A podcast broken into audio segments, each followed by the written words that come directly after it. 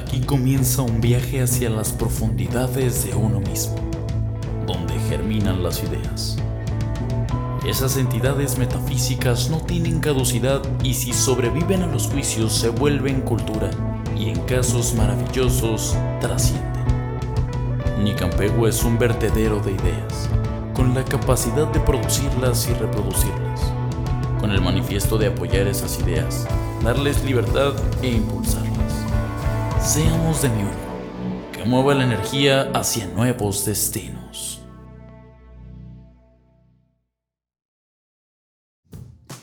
¿Qué onda amigos? Pues ya estamos aquí con Carlos Matus. Eh, muy feliz, muy contento de, este, de, que se pueda gestar este programa. Se ha estado posponiendo también muchas veces, igual que el de la semana pasada.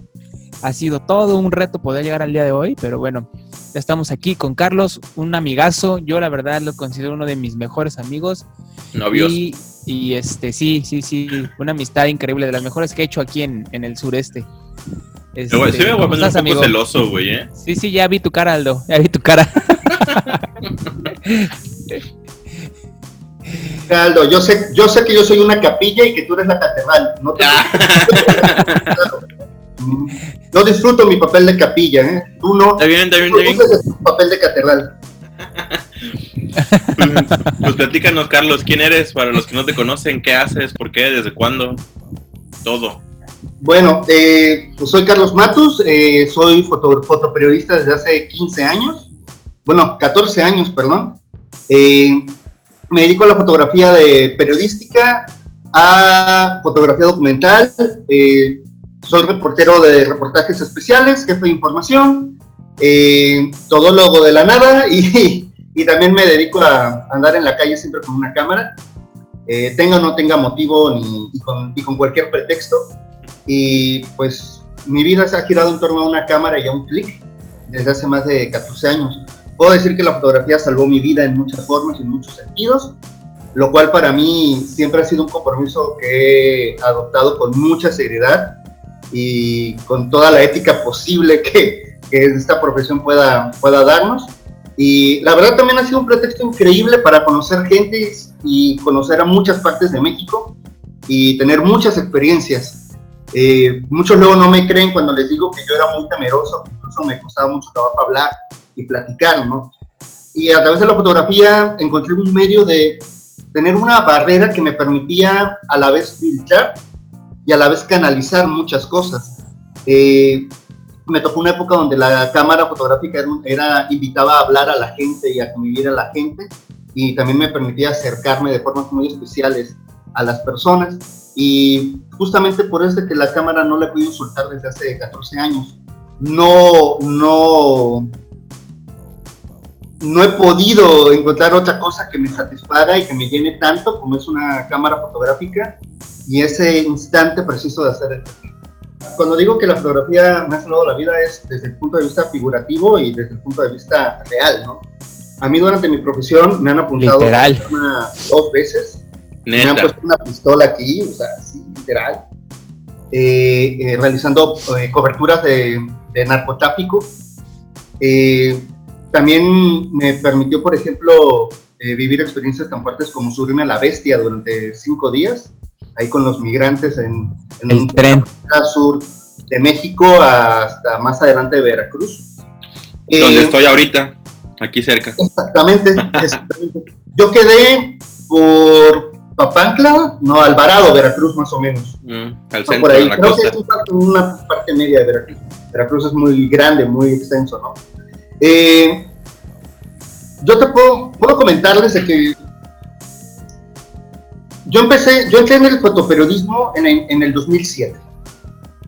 Yo era un chavito de 21 años, 22 años, que trabajaba en un estudio fotográfico porque, aunque me pagaban muy poco, me pagaban me pagaban a la quincena mil pesos.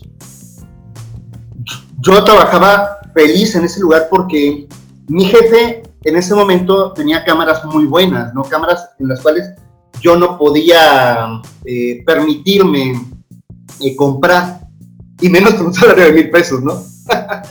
Eh, pero mi jefe era de que me, era, era un antiguo maestro de fotografía que de entrada ese profesor, cuando me dio las clases de fotografía, me iba a reprobar porque yo era muy malo. Eh, así, literal, yo tengo siete en mi materia de fotografía en la universidad y nunca voy a olvidar cuando mi maestro me dijo, te pongo siete porque nunca faltaste esa clase. Y yo así de, tómalo, déjalo, yo no. Porque tienes un punto extra por haber ido al museo.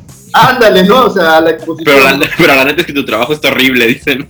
sí, sí, no, o sea, y con toda la franqueza, ¿no? Pero fíjate que sucedió que mientras que muchos amigos sacaron 9 y 10 en la materia, pasaron la materia, agarraron la cámara, que era una cámara de rollo que teníamos en ese momento todavía, agarraron la cámara y la guardaron abajo en su cama, en el closet, en el ropero. Yo tenía la cámara en la mano y yo seguí tomando fotos. Yo recuerdo que durante la universidad yo trabajaba para, para tres cosas, trabajaba. Ayudar a mi colegiatura, eh, porque estudié diseño gráfico y es una carrera que necesitaba yo muchos materiales y era una muy costosa. Trabajaba para justamente pagar esos materiales, compraba rollos y revelaba rollos. No gastaba yo en otra cosa más. No gastaba ni en vicios, ni en mujeres, ni en nada. No gastaba en rollos fotográficos.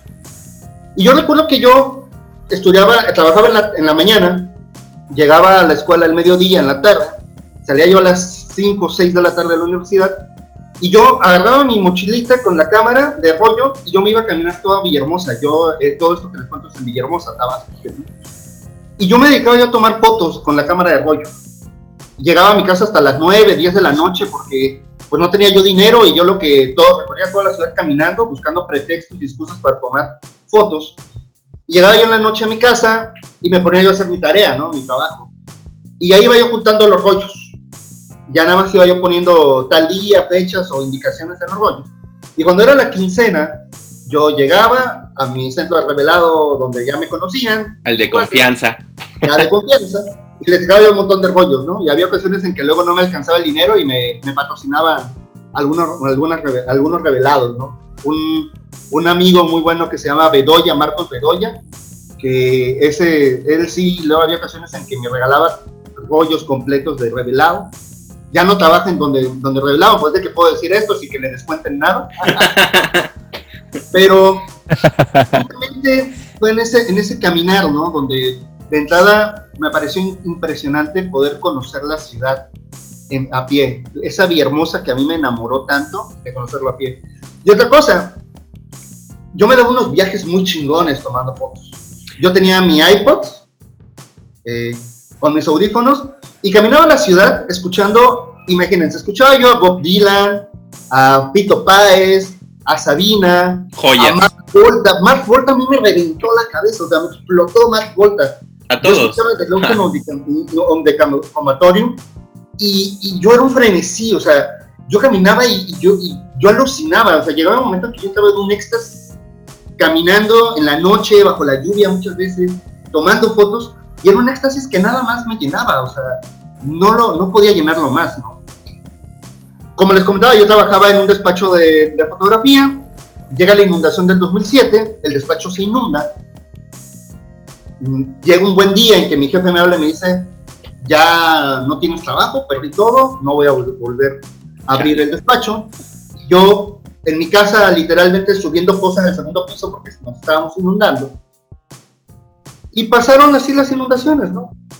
Cuando una de esas, en, en finales de noviembre del 2007, me habla un amigo y me dice, oye Carlos, un amigo que ya, compañero mío de la universidad, pero que ya trabajaba en el periódico como fotógrafo, me marca y me dice, Carlos Zapatas. Me dice, oye Matos, fíjate que nos hace falta un, fotógrafo porque un fotógrafo dejó de venir simplemente abandonó la chamba y, y dejó de venir. ¿Qué onda? ¿Te, ¿Te lanzas? ¿Te animas? Y yo así de, oye Carlos, pero no tengo ni cámara fotográfica. ¿Eso Dice, dónde "No, era? Yo te presto una, me dice. ¿Ah? ¿Dónde, ¿Dónde fue eso? ¿A dónde te invitaban a ir? Es, es en, en Tabasco. Ok. Todo lo que te cuento estos primeros años. Ok. en Tabasco. Y me dice, no hay problema, yo te presto una, ¿no? Y llegué al periódico. Uno de mis sueños era trabajar en un periódico. ¿Por qué? Como fotógrafo de prensa. ¿Por qué? Porque yo soy amante del hombre araña. Nice. Desde niño he leído al hombre araña. No, y, no tienen ni idea del fanatismo que le tiene al hombre araña. sí, soy, soy, Yo soy creo que loco. después del el personaje que hay ahí en Cancún del señor este taxista que, que, que es este Oye, es cierto. El hombre araña, güey. Hay que inventarle un programa a él, güey. Después de ese señor sigue Carlos Matus, güey, como fanático de Spider-Man. Sí, no, o sea, desde pequeño. Yo desde pequeño veía yo al hombre araña y desde la infancia yo quería, implícitamente quedaba esa sensación de que quería, quería yo ser como el hombre araña, ¿no? O sea, y pues tuve la mala fortuna que nunca me picó una, una araña radio- radioactiva, por más que me ponía yo la araña a ver si me picaba. y Siempre te nunca- dejabas picar, siempre te dejabas picar por arañas. No, por arañas nada más. Eh, pues al final acabé con un cámara en las manos, ¿no? Y empecé a trabajar en el periódico. Eh, y ya ahí es donde comencé, fue a finales del 2007 que comencé a laborar oficialmente en un periódico. Se llama Diario Presente allá en Tabasco y me tocó la oportunidad de que fui el fotógrafo más joven que había en esa generación de fotógrafos. ¿Cuántos años tenías? Mi amigo, al poco tiempo que yo entré, se, tuvo- se mudó a la Ciudad de México, ¿no? Y ahí es donde ya comencé, entré, en- entré como el chico IBM de la fotografía, de los elementos más rascuachos. Pero, como yo les digo, a mí me fascina la foto. Vivo para hacer foto. Entonces yo recuerdo que yo tenía yo mi horario, mi chamba, y yo salía, luego había días en que yo salía a las 2, 3 de la tarde, temprano, y ya me podía ir a mi casa. Y yo lo que hacía es que en ese momento yo le decía a los de Nota Roca, a los que cubrían accidentes, baleados y todo eso, te acompaño. Y los cuates como iban en coche del periódico me decían, sí, no hay, no hay pedos. Y yo me subía con ellos al coche del periódico y literal, yo desde las 4 de la tarde me iban a dejar a mi casa hasta las 2 de la mañana. Ya. O sea, literal. Y yo a las 2 de la mañana llegaba a mi casa y eh, simplemente eh, dormía, a las 6 de la mañana me levantaba, a 7, y a las 8 de la mañana yo estaba en la redacción de nuevo todos los días. Y en mi día de descanso, yo lo que hacía era de que yo descansaba luego los, los viernes. Entonces el jueves me tocaba la guardia y salía yo a las 12 de la noche. A la 1 de la mañana ya estaba el periódico impreso y el periódico luego lo llevaban a municipios. Entonces yo me llevaba con los de circulación y yo les decía a los de circulación, oye, ¿a dónde vas? No, que voy a, a Ponuta, haz de cuenta como si fueran de aquí a Tulum. Y, me, y les decía, llévame. Yo me iba así, me iba yo en, el- en la batea del, del- del- del coche, de la camioneta del periódico, y yo me iba durmiendo en la madrugada y yo llegaba a Ponuta a las 5 de la mañana y me quedaba en ese municipio, por ejemplo, tomando fotos y yo ya quedaba con el cuate, con el, con el, con el repartidor, que él al día siguiente, cuando él iba a dejar los periódicos del sábado, yo me regresaba con él. Y entonces yo el viernes estaba yo en un municipio y el sábado yo ya estaba temprano eh, de nuevo en la redacción para, para seguir trabajando. Mis días de descanso incluso yo los trabajaba así, ¿no? Eh, y entonces frenesí de cosas, pues me acabé metiendo en muchos problemas muy bonitos porque te acabas también divirtiendo, ¿no? Entre esos, pues cuando les comento, ¿no? De que una ocasión veo a unos grafiteros allá en Villahermosa y veo a un chico que hacía graffiti, stencils y patinaba. Y yo ya sabía que había una casa que ellos habían invadido, donde se iban, iban muchos chicos que no saben, no, hippies, porque eran hippies literalmente luego personas que llegaban a Villahermosa de paso para playa, para Cancún, y como no tenían dónde quedarse, eh, se habían adueñado de una casa. Y llegaban muchos chicos ahí. Y yo le, yo le dije a ese cuate, oye, quiero entrar a tomar fotos. Para entrar, de entrada era el convencimiento, ¿no? Que supiera que yo tenía las intenciones nada más de tomar fotos, porque quería conocer la historia, yo quería vivirla, ¿no? Recuerdo que él me dijo, sí, no hay problema, vente conmigo. Nos vimos en, eh, haz de cuenta que me lo dijo un jueves a las 2 de la tarde que me lo encontré. Llego al periódico, dejo todo mi material y le digo al de, a un reportero, de pues, oye, que voy a ir a la casa de tal parte, y no sé qué. Y me dice el reportero, te acompaño. Y yo, pues ok, vente, no hay problema. Haz de que llegamos a esa casa con mi cuate, eh, este chico que conocí, nos metió a la casa y en la casa pues todas las paredes grafiteadas, grafiteadas en mal pedo, ¿no? Como el sustos, pero peor, ¿no? y en otros murales bonitos, chingones, ¿no? Eh, pero una de esas empezamos y yo estaba tomando fotos. Al comienzo no estaba yo tomando fotos, yo nada más estaba escuchando, tratando de que los chicos me conocieran, me vieran. Cuando yo Que me veo en la esquina a Que un se cuate- genera la confianza, ¿no? Exactamente, o sea, generar la confianza. La parte más divertida es justamente tomar fotografías, pero la parte de verdadero trabajo es generar la confianza. Ujú. Entonces, veo en una esquina a un chico que estaba con un paliacate en la cabeza, o sea, una camisa que se lo puso en la cabeza en forma de paliacate y él estaba con el torso desnudo. Y yo, desde ese momento, yo, yo sentí algo raro en la, una mala vibra en ese chavo, ¿no? Me mantuve alejado de él, me fui con mi cuate, con los cuates que se estaban soltando y prestando a tomarles fotos, se les empezó a tomar fotos. Cuando en una de esas subimos hasta la terraza, un tercer piso, y ahí estaba de nuevo ese chico. Y donde yo estaba hablando con mi, con mi cuate y con el reportero que estábamos hablando, yo de una de esas veo que el cuate se me queda viendo, junto, con, junto a mi amigo, se para y donde se para y va caminando hacia mí, saca una pistola y corta cartucho. Y me lo pone así. Me lo pone así en la frente. Jala, verga. ¿Cuántos años tenías? ¿Ah? ¿Cuántos años tenías? Yo 22 años. 22, 23 años. Chale. Yo recuerdo, fíjate que hay algo, hay algo muy cabrón con la foto, y en ese momento yo me di cuenta de, esa fue la primera vez que me di cuenta. ¿Conoces el verdadero, el verdadero, el verdadero temple de una persona cuando está en ese tipo de situaciones de alto riesgo? Me, me pone a mí el arma aquí, este cuate, y mi compañero reportero me agarra de la camisa y se asusta y me aprieta y el brazo y así de que, de que asustado. Y yo nada más recuerdo que le hago así a mi cuate y me quedo viendo al cuate que me estaba apuntando. Y yo sentí una tranquilidad. Yo la verdad sentí una tranquilidad muy cabrona. ¿eh? Yo en ese momento yo dije, si jala, si jala el gatillo, lo jala. Si no lo jala, no hay pedos. O sea, yo en ese momento yo sentí una tranquilidad. Yo sabía que yo tenía que estar tranquilo. Entonces el cuate después de estar unos segundos así y que todos los chavos se lo quedaban viendo y así de qué pedo con este güey. Ya nada más me hace así, se quita el arma y se empieza a reír y dice, ah, te asusté, ¿verdad? Y yo, No, no, no me asustaste. Y ya, y ya después ya llegaron otros y lo calmaron y todo y se fueron. Y en una de esas ma- me volteo con el cuate con el que yo me había contactado para entrar a la casa y le digo, todavía en ese momento le digo, eh, ¿el arma es de verdad o es de juguete? Me dice, no, es de verdad. Ok, le digo, creo que ya nos vamos. Y dice, sí, sí, es que este cuate está muy loco, que si no sé qué.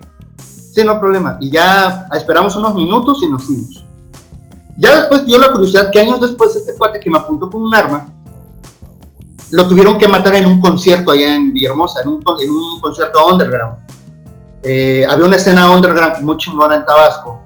Y una ocasión el cuate estaba en un concierto y el cuate previamente a- les había estado diciendo a, muchos, a muchas personas que llevaba cinco días sin comer, nada más metiéndose cosas, ¿no? Sea, el cuate estaba alucinado, que, que no necesitaba comer, que nada más necesitaba cosas para, para aguantar. Pero el cuate estaba en una alucina muy cabrón. Y justamente a una amiga que estaba a su lado, eh, mi amiga me cuenta que de repente el cuate agarra, la voltea a ver y la empieza a golpear salvajemente a la amiga. Entonces otros chavos se meten y no lo lograban detener. El cuate estaba tan alterado que no sentía ni los golpes. No los sentía. Entonces, en un momento de la pelea y de la gresca, este cuate agarra una botella y empieza a cortar a los que podía cortar. Y en, la, y en otros cuates defendiéndose le acabaron cortando la arteria femoral. Y el cuate ahí murió desangrado, ¿no? El mismo cuate que me apuntó. Y esas son cosas que pasaron como un año después de lo que me aconteció. Y te digo, eran ese tipo de cosas en las cuales yo luego me metía, ¿no? O sea, eh, era algo divertido, no divertido, sino algo, algo que me mantenía la adrenalina al 100 y me mantenía muy expectante. Pues es que igual, Ah, igual yo creo que de, desde una cámara la vida o el mundo se ve un poco distinto, ¿no? Sí, ¿sabes qué pasa? Que desde una cámara, desde una cámara, la cámara es un filtro, ¿me captas? O sea, tú acabas editando la vida misma, tú Ujú. a través de una composición, a través de enfocar, a través de una exposición, enfocas la vida misma y acabas también viendo, viendo muchas cosas de una forma muy diferente porque te das tiempo a observar. Claro. Y eso es algo que la fotografía, indudablemente, siempre todos los que se dedican a la foto de forma puntual, es lo que, es lo que los mantiene, ¿no? Eh, no sé, creo que estoy, me estoy extendiendo mucho. No, no, no, está, está, está perfecto. Pero, ¿sabes? A mí me gustaría que nos platicaras cómo fue que llegaste a Cancún. O sea, ya, ya nos contaste un poco de tu historia de cómo iniciaste en Tabasco, pero ¿cómo fue que llegaste a Cancún? Todos tenemos una historia bien divertida sobre cómo y por qué es que llegamos a vivir al Caribe, ¿no? ¿Cuál es la tuya? Bueno, mira, yo ahí en diario, en diario presente, yo les dije que comencé como el achichincle fotográfico número 5 y acabé siendo jefe de fotógrafos. Fui el jefe de fotógrafos más joven de ese periódico. Tenía yo 28 años cuando, cuando ya fui nombrado jefe, no, 27 años cuando fui nombrado jefe de fotógrafos. Imagínate, yo era un chico de 27 años y me tocaba coordinar a personas que tenían 42 años, 47 años, 36 años. Me tocó la parte sucia de, compañeros que no estaban dispuestos a que yo los guiara, ¿no? Siempre pasa. también compañeros que, que, muy profesionales se dejaron, se dejaron coordinar y guiar, ¿no? En esa ocasión en Tabasco eran las campañas electorales para gobernador. Eh, entonces el periódico es un periódico que cuando son elecciones es muy político y dijo, ¿saben qué? Hay cuatro candidatos a gobernador, cinco candidatos a gobernador. Cada foto, necesito que cada que un fotógrafo cubra cada candidato. El periódico donde yo estaba era de, de tenía respaldo del PRI, era respaldo priista. Eh, entonces, pues se tenía que cubrir al candidato del PRI. Pero ya desde antes ya se sabía que el que iba a ganar era un candidato perredista apoyado por Andrés Manuel, que se llama Arturo Núñez. Y Andrés Manuel llegó y le, impuso la mano santa y le dijo, eres mi bendecido, ¿no? Como lo que, como lo que sucedía ahí en el... Con acento tabasqueño, obviamente. Con acento, Desde aquel entonces ya el PG. Eh, entonces, yo sabía, yo sabía en, la estructura de las cosas yo sabía algunas situaciones, ¿no? Que iba a ganar Arturo Núñez. Y en el periódico me dijeron, necesitamos que se le tome fotos a Arturo Núñez donde se vea mal, donde se vea feo, ¿no? Donde se vea como un villano. Detrás Arturo Núñez, se lo buscan en internet, parece el pingüino de la película de, Tim Burton. Yo creo que eso es común en, en periódicos y revistas, ¿no?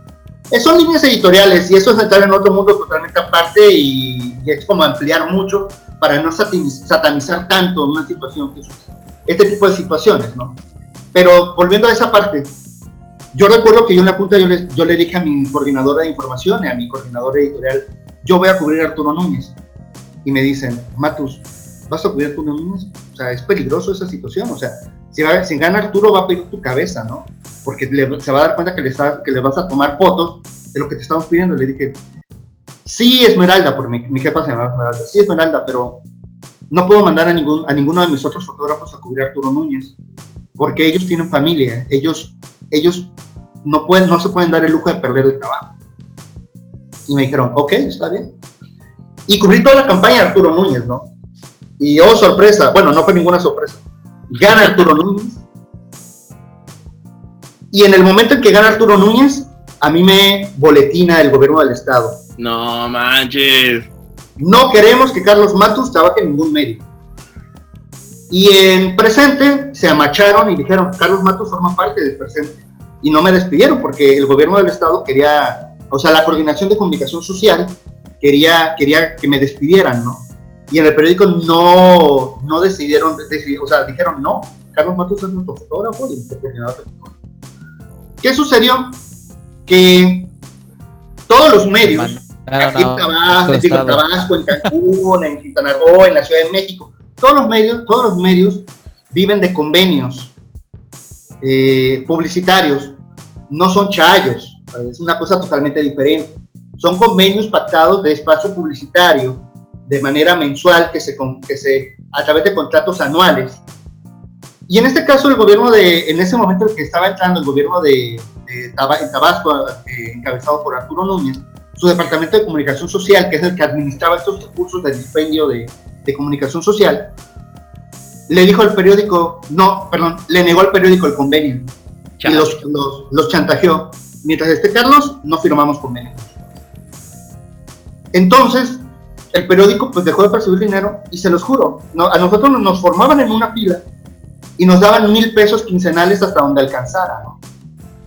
Y yo sabía que era por mi culpa que no se estaba haciendo ese convenio. ¿Saben el peso que representaba eso? Entonces yo llegó un momento en que yo les dije a los del periódico, ¿saben qué? Les agradezco que, que me apoyen, les agradezco que me respalden, pero no puedo permitir esta situación por la salud. manches, está cabrón, ¿eh? Sí, o sea, así es el periodismo, ¿eh? Así es el periodismo en México. Sí, sí. Y me han dado cosas peores, ¿no? Entonces, renuncio, me quedo en Tabasco, me doy cuenta, yo me doy cuenta que no puedo conseguir trabajo. Y de la nada me habla un, un, ex jefe que yo tuve en Tabasco, que estaba en Cancún, me habla y me dice, oye Carlos, ¿qué estás haciendo? Yo le digo, pues nada. nada.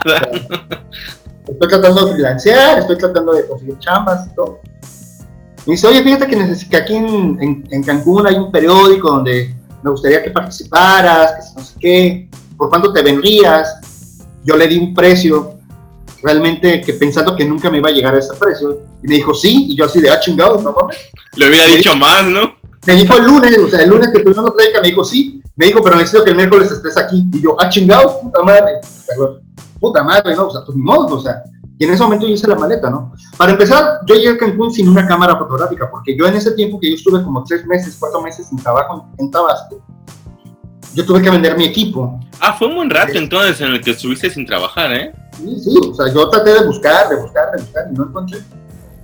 Y el detalle es de que me llego a, a Cancún literalmente con una mochila grande, con ropa y libros. Yo eran mis, lo, con lo que vine. Llegué al periódico y donde llevo el periódico me dicen, ah, ese es nuevo reportero. Y yo, no, soy el fotógrafo. No, es que eres el reportero.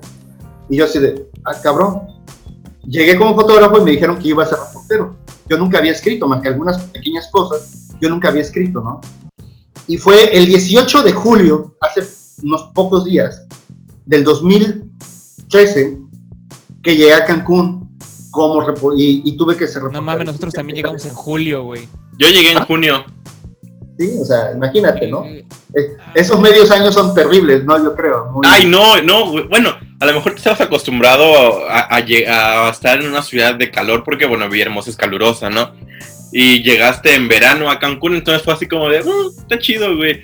Pero, güey, yo, yo vivía, vivía en tres ciudades de frío, vivía en Córdoba, Jalapa y México, que hacía frío, y llego en junio a Cancún, güey. No mames. ¿No te, no te querías regresar? No manches, no, sí, yo no aguantaba, ¿eh? Estuvo cabrón el calor. No, pues sí. Y no, imagínate, yo llegué y literalmente con la maleta y todo, me dieron hotel durante una quincena, me, ahí del periódico me dijeron, pues eres nuevo, no tienes a nadie, pues te damos un hotel, un hotelucho, literalmente donde me tocó dormir con un compañero que también vino de Tabasco. Y es gracioso porque me tocó dormir con ese compañero en el mismo cuarto. Y el compañero roncaba tanto, tanto, güey, que yo tuve, tenía que agarrar una sábana y una almohada y encerrarme en el baño a dormir. Neta. Ah, Neta, güey. O sea, el cuate donde caía roncaba de una forma tan fuerte que yo lo movía, güey, que yo lo... Y nada, o sea, en la cara. ¿Cómo se llama? No, no puedo decir eso. Ah. Le, asusto, le, asusto, al ganado. Eh, este, ya sabes que un caballero no tiene memoria. Yo solo quería mandarle saludos. pero, así, pero así de plano, o sea, y así es lo quincería, ¿no? Y yo esperando que cayera la primera quincena para que con la primera quincena yo pudiera ir, ir a juntar un lugar y eh, huir de ese cabrón, o sea, y todo. Y llega la primera quincena y no me depositan. Y yo pasa, le hablo a mi, a mi cuate que me trajo y me dijo, oye, no me ha depositado. No te preocupes, quizá fue algo de administración, te debe caer mañana, ¿no? Llega el día siguiente y no me depositaban, y el pasado día, el pasado día, y no me depositaban. Y yo así de, güey, y me dice todavía el, de, mi cuate, me dice, administración dice que ya te pagó. Le digo, pero es que no me ha caído nada. Llego con los de administración porque dije, hay un pedo, y sale la administración. Ay, cabrón, te depositamos el sal, tu, tu salario se lo depositamos a otro cuate. No manches. Es la cuate que te dé tu dinero, ¿no? Y le dije, pues yo no se lo voy a pedir, pídanselo ustedes, ¿no? Y van, van los de la administración, van y hablan con este cuate y dicen, oye, es que depositamos por equivocación el salario de otro compañero. Y el cuate dice, pues yo ya me lo gasté. Sí, a huevo. a ver, ¿cómo es de que te gastaste todo el dinero y no preguntaste si hubo algún error y todo eso? No, pues es que yo dije que a lo mejor era un bono, ¿no? ¿Cómo? O sea, y al final, y los del hotel diciéndome así de, señor, eh, le habían pagado nada más 15 días de sustancia y todo el pedo, o sea, fue todo un relajo, para no los largo.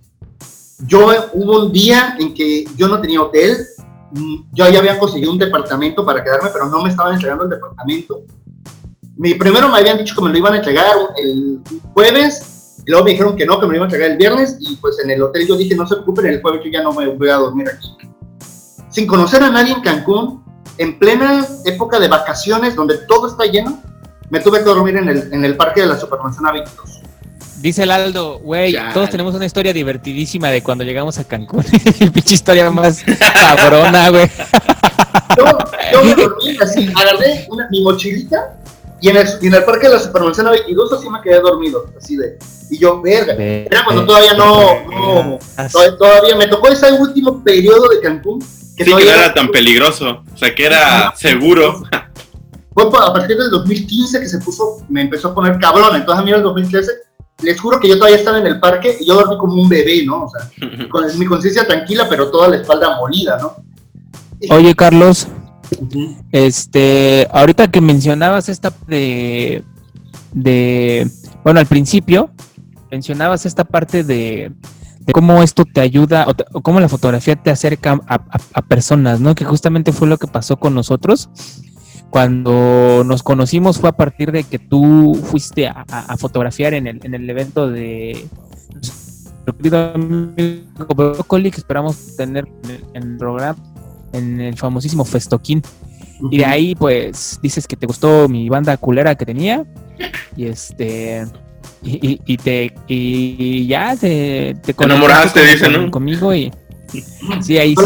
claro. No me gustó la banda, me gustaste tú, cabrón. Exactamente. Entonces, este.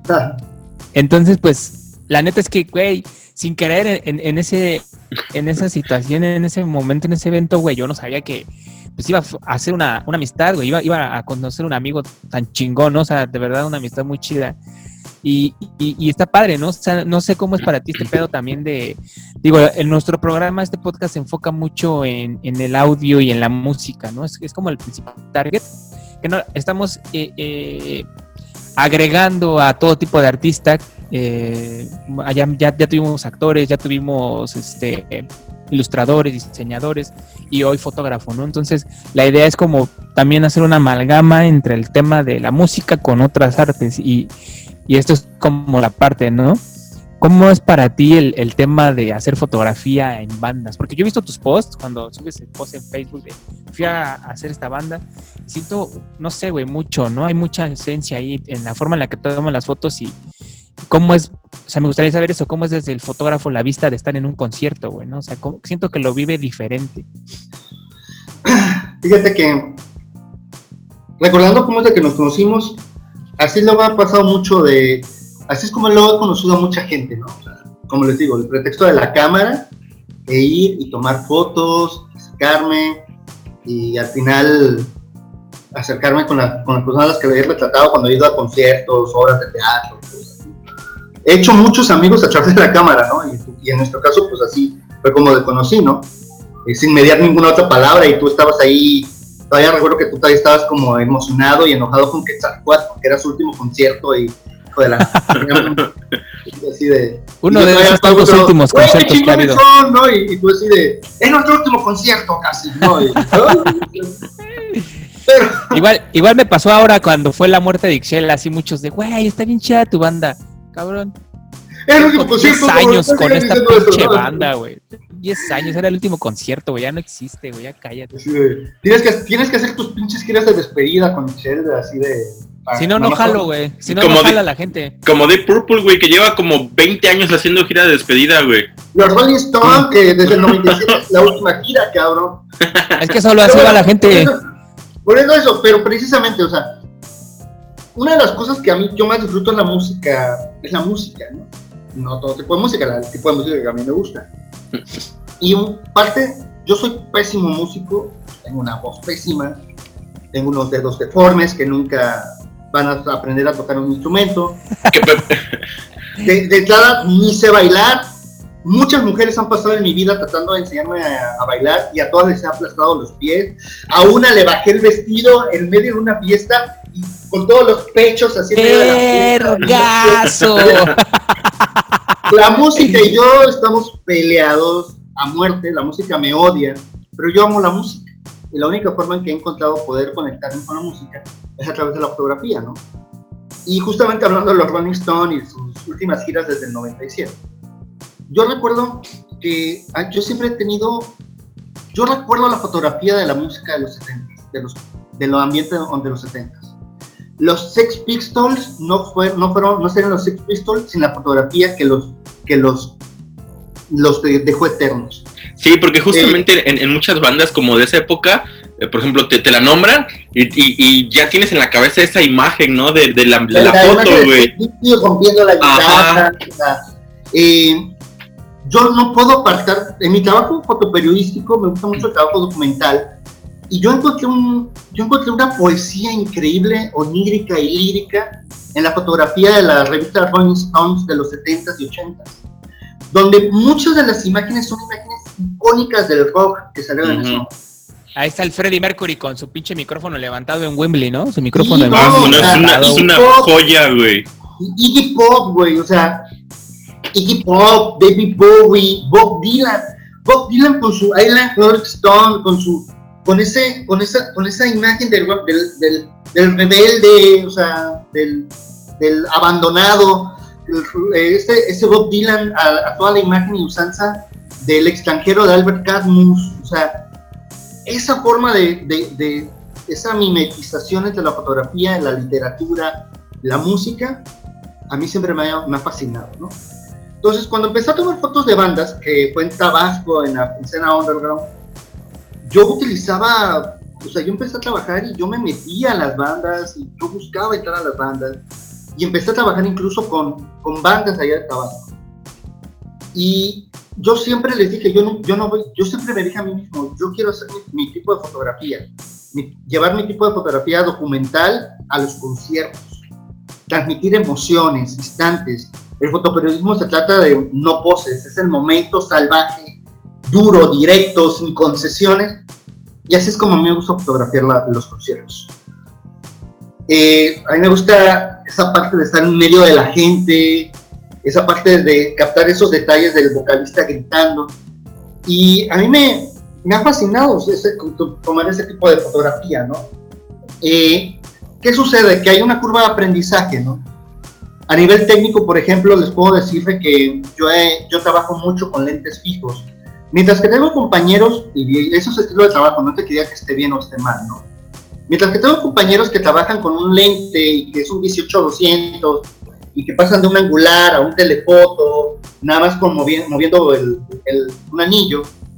A mí me gusta mucho trabajar con lentes fijos, lentes que no tienen zoom.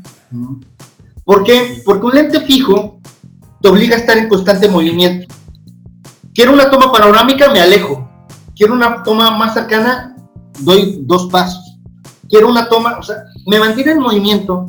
Y estar en movimiento, lo único que, me, que te hace es encontrar imágenes. Estar en un solo lugar con un telefoto 70-200, 18-200, te hace flojo a la hora de capturar conciertos.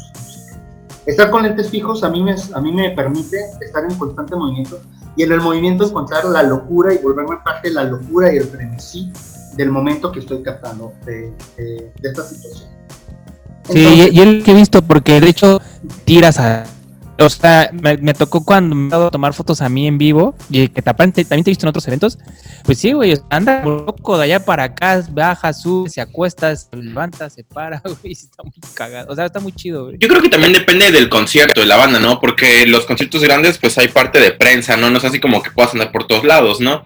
Ah, supongo, supongo que, que, ahí es donde sí está bien, o bueno, me te facilita el, trabajo usar ese tipo de lentes, ¿no? Pero, ¿sabes también qué pasa en esos conceptos grandes? Hay ocasiones en que llegas al backstage y los organizadores te dicen, nada más puedes estar en dos canciones.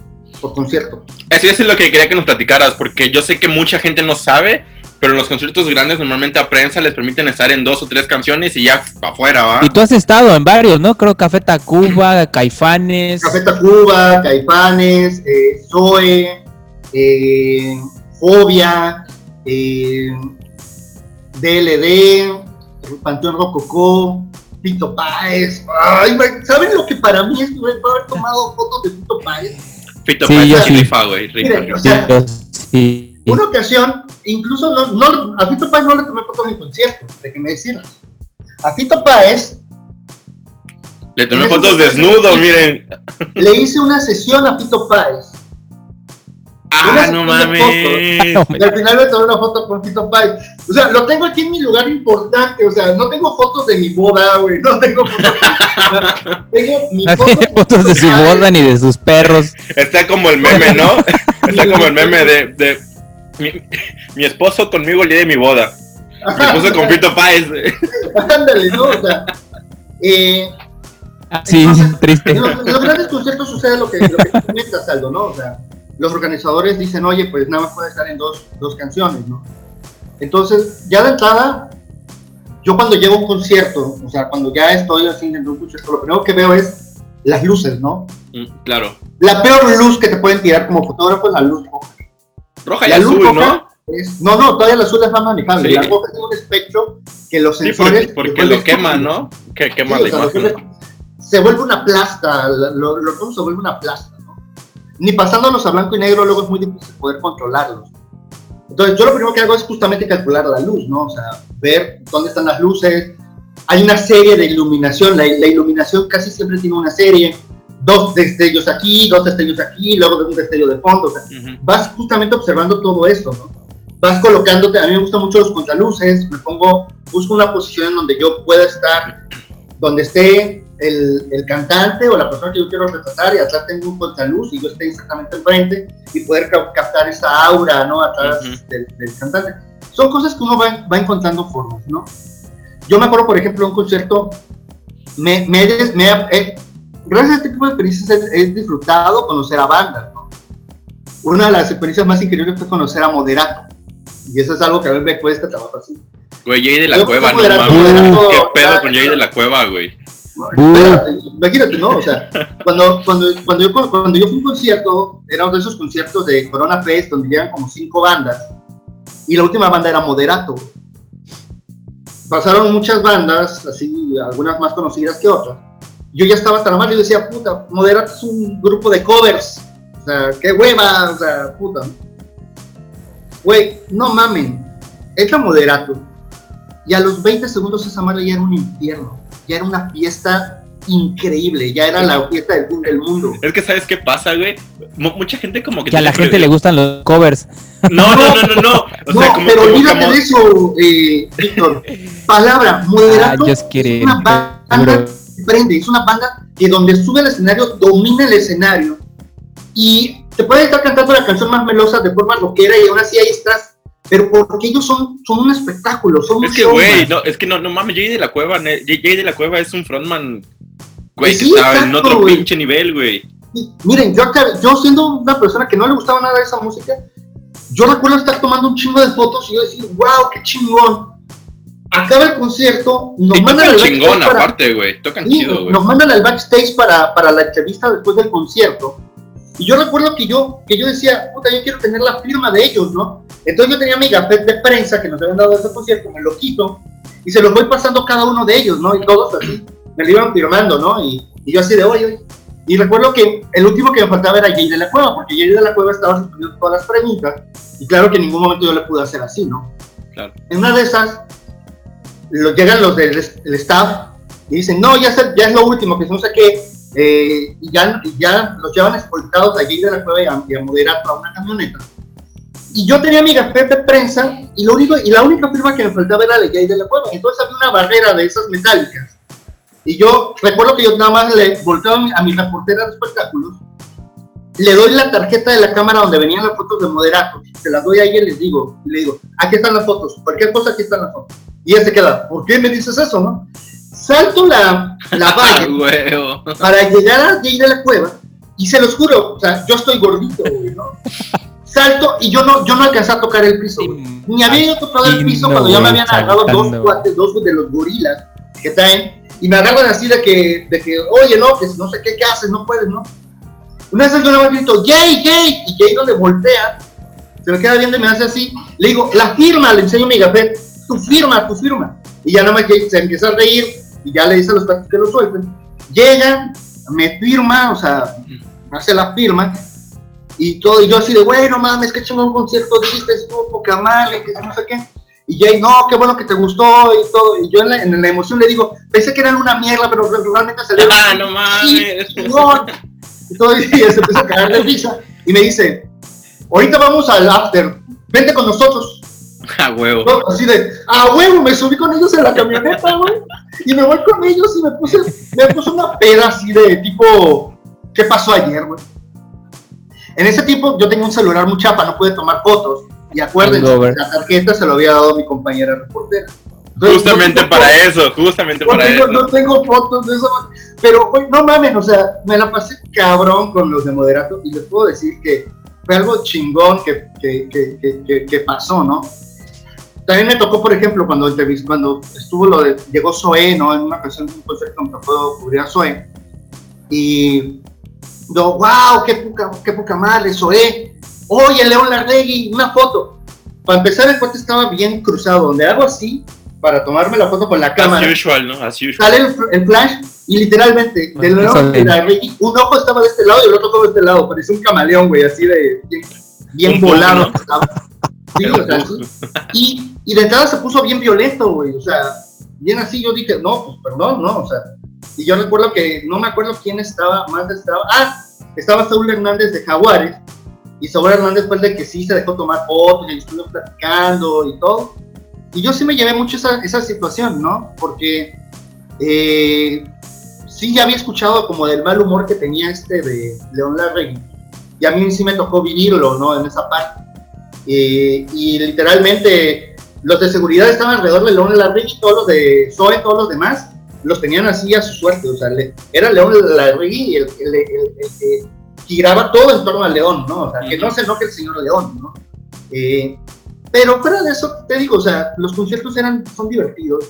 Me gusta mucho filmar, tomar en lentes fijos, por lo que yo les había comentado. Y aquí, por ejemplo, en Cancún, me tocó ver, me tocó estar en la, me, me tocó estar cubriendo parte de la escena de Cancún. Y me encontré con la facilidad de poder moverme mucho en los conciertos y me permitió hacer muchas capturas. Eh, yo no utilizo flash, no me gusta romper la magia del concierto tirando con flash. Y me gusta trabajar mucho con, con los momentos, con esos momentos de emoción que, que, se genera en la música, me gusta mucho plasmarlo en, en las fotografías.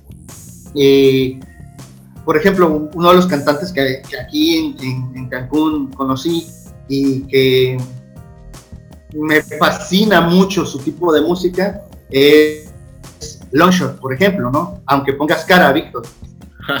eh, Saludos, porque que, para, para, para, los que no saben, tenemos un programa con él, así que vayan a verlo. Uh -huh.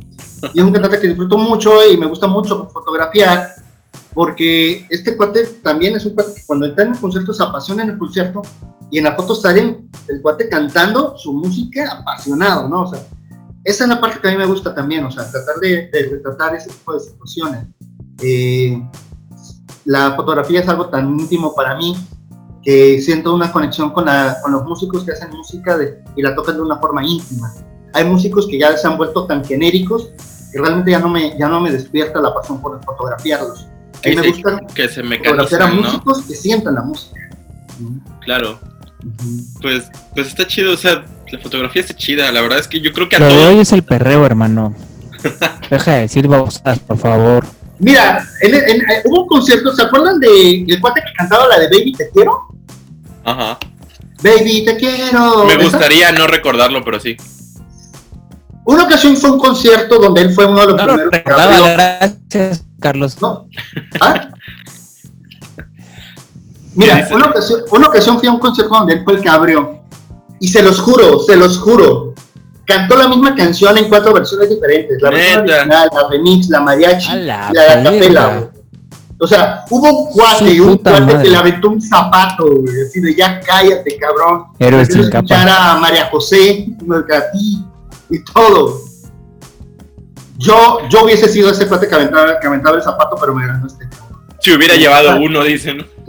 Yo hubiese llevado, yo hubiese llevado tomates, cabrón. O sea, eh, está bien que hagas respeto al artista, güey, pero, o sea, si ya después de, de cantar cuatro veces la misma canción, ya el que tú no, ya el que no tiene respeto es el músico. Eres hacia- tú, hacia- sí, a huevo. Hacia los que, hacia los que fueron y a- no, hacia los que fueron a escuchar un concierto. Claro, claro. Es como si Chelsea me cantara cuatro veces la misma canción, no mames, o sea.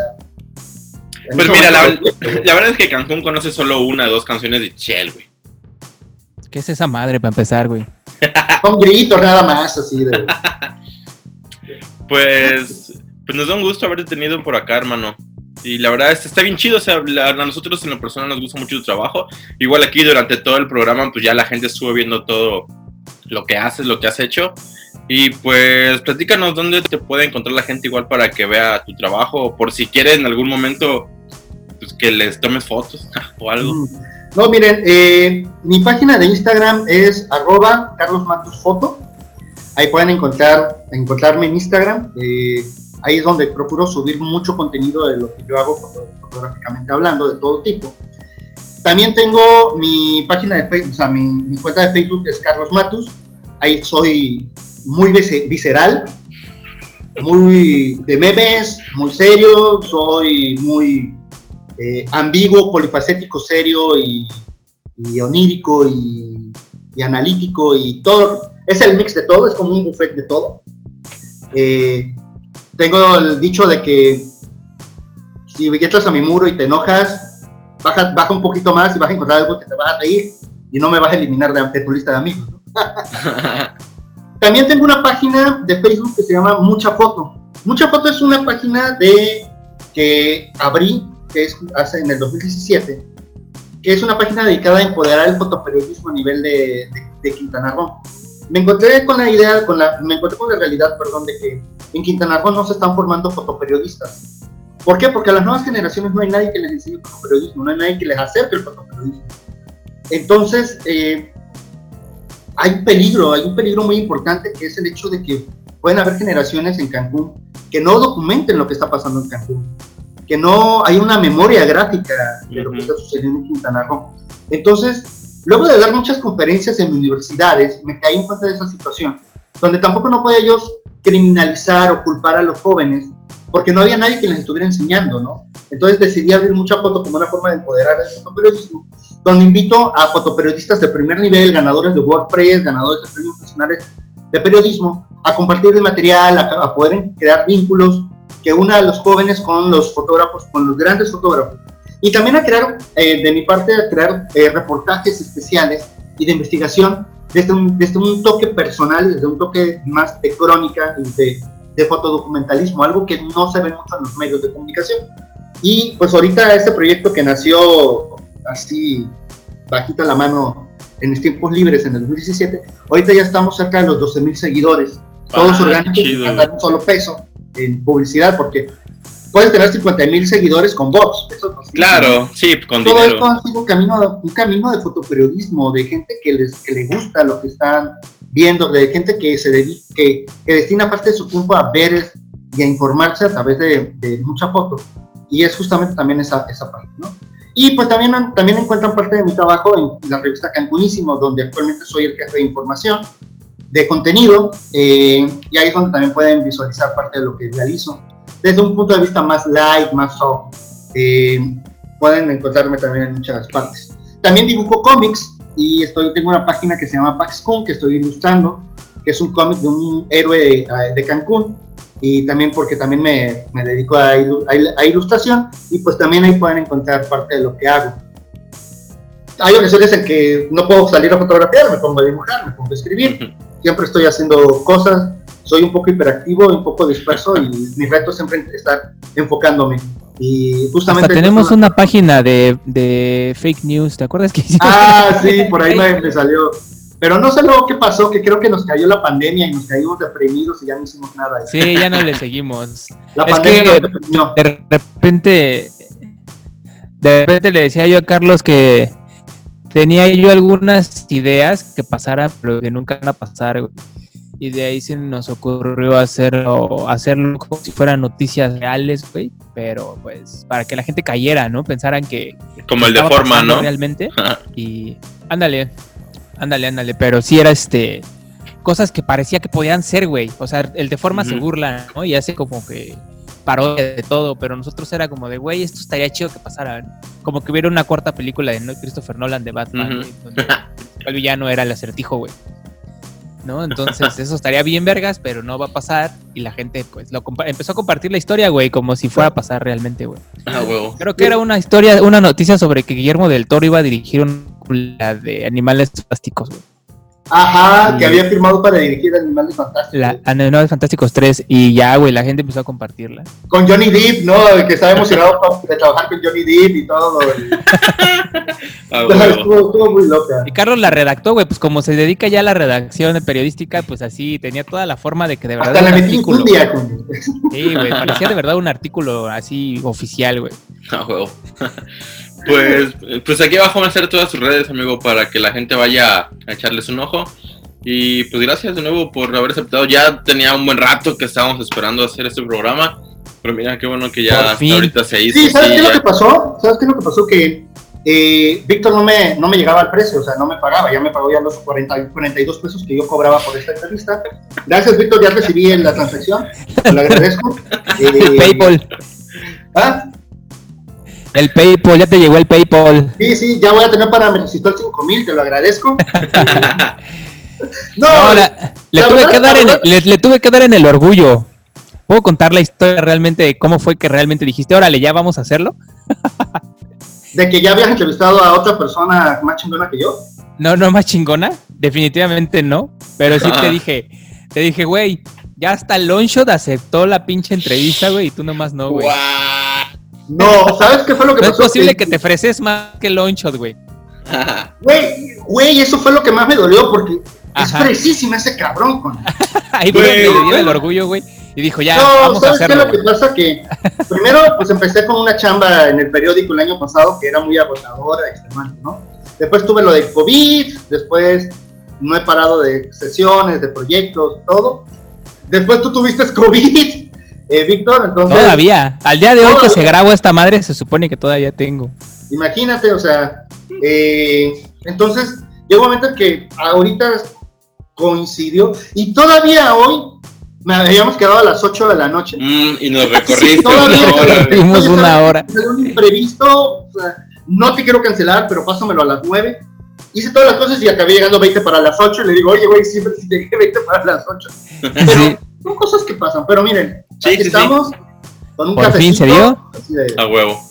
Así de, a su salud, felicidades chicos, les agradezco esta experiencia. Fue divertido platicar con ustedes, espero no haberlos aburrido. No, no, no, todo chido. Eh, espero espero que, que sigan muchas entrevistas más, aquí con- conociendo con gente. ¿Quieren entrevistar al señor, al taxista de Cancún? Al, al- Yo creo que sería buena idea. Creo que sería una muy Yo por ahí buena tengo idea. su número telefónico, así de, de buena onda. Eh, entonces, pues también en lo que yo les pueda ayudar, ustedes saben que cuentan conmigo. Excelente, hermano. Pues, pues muchas gracias a todos los que nos ven y algo que quieran agregar, Víctor, algo que quieras decir ya para No, terminar. ya saben, tomen agua, coman frutas y verduras, pónganse cubrebocas y ya. El pinche cubrebocas, dice Víctor. Pues nos vemos las siguientes semanas, amigos. Va, se me bañan. Se lo lavan.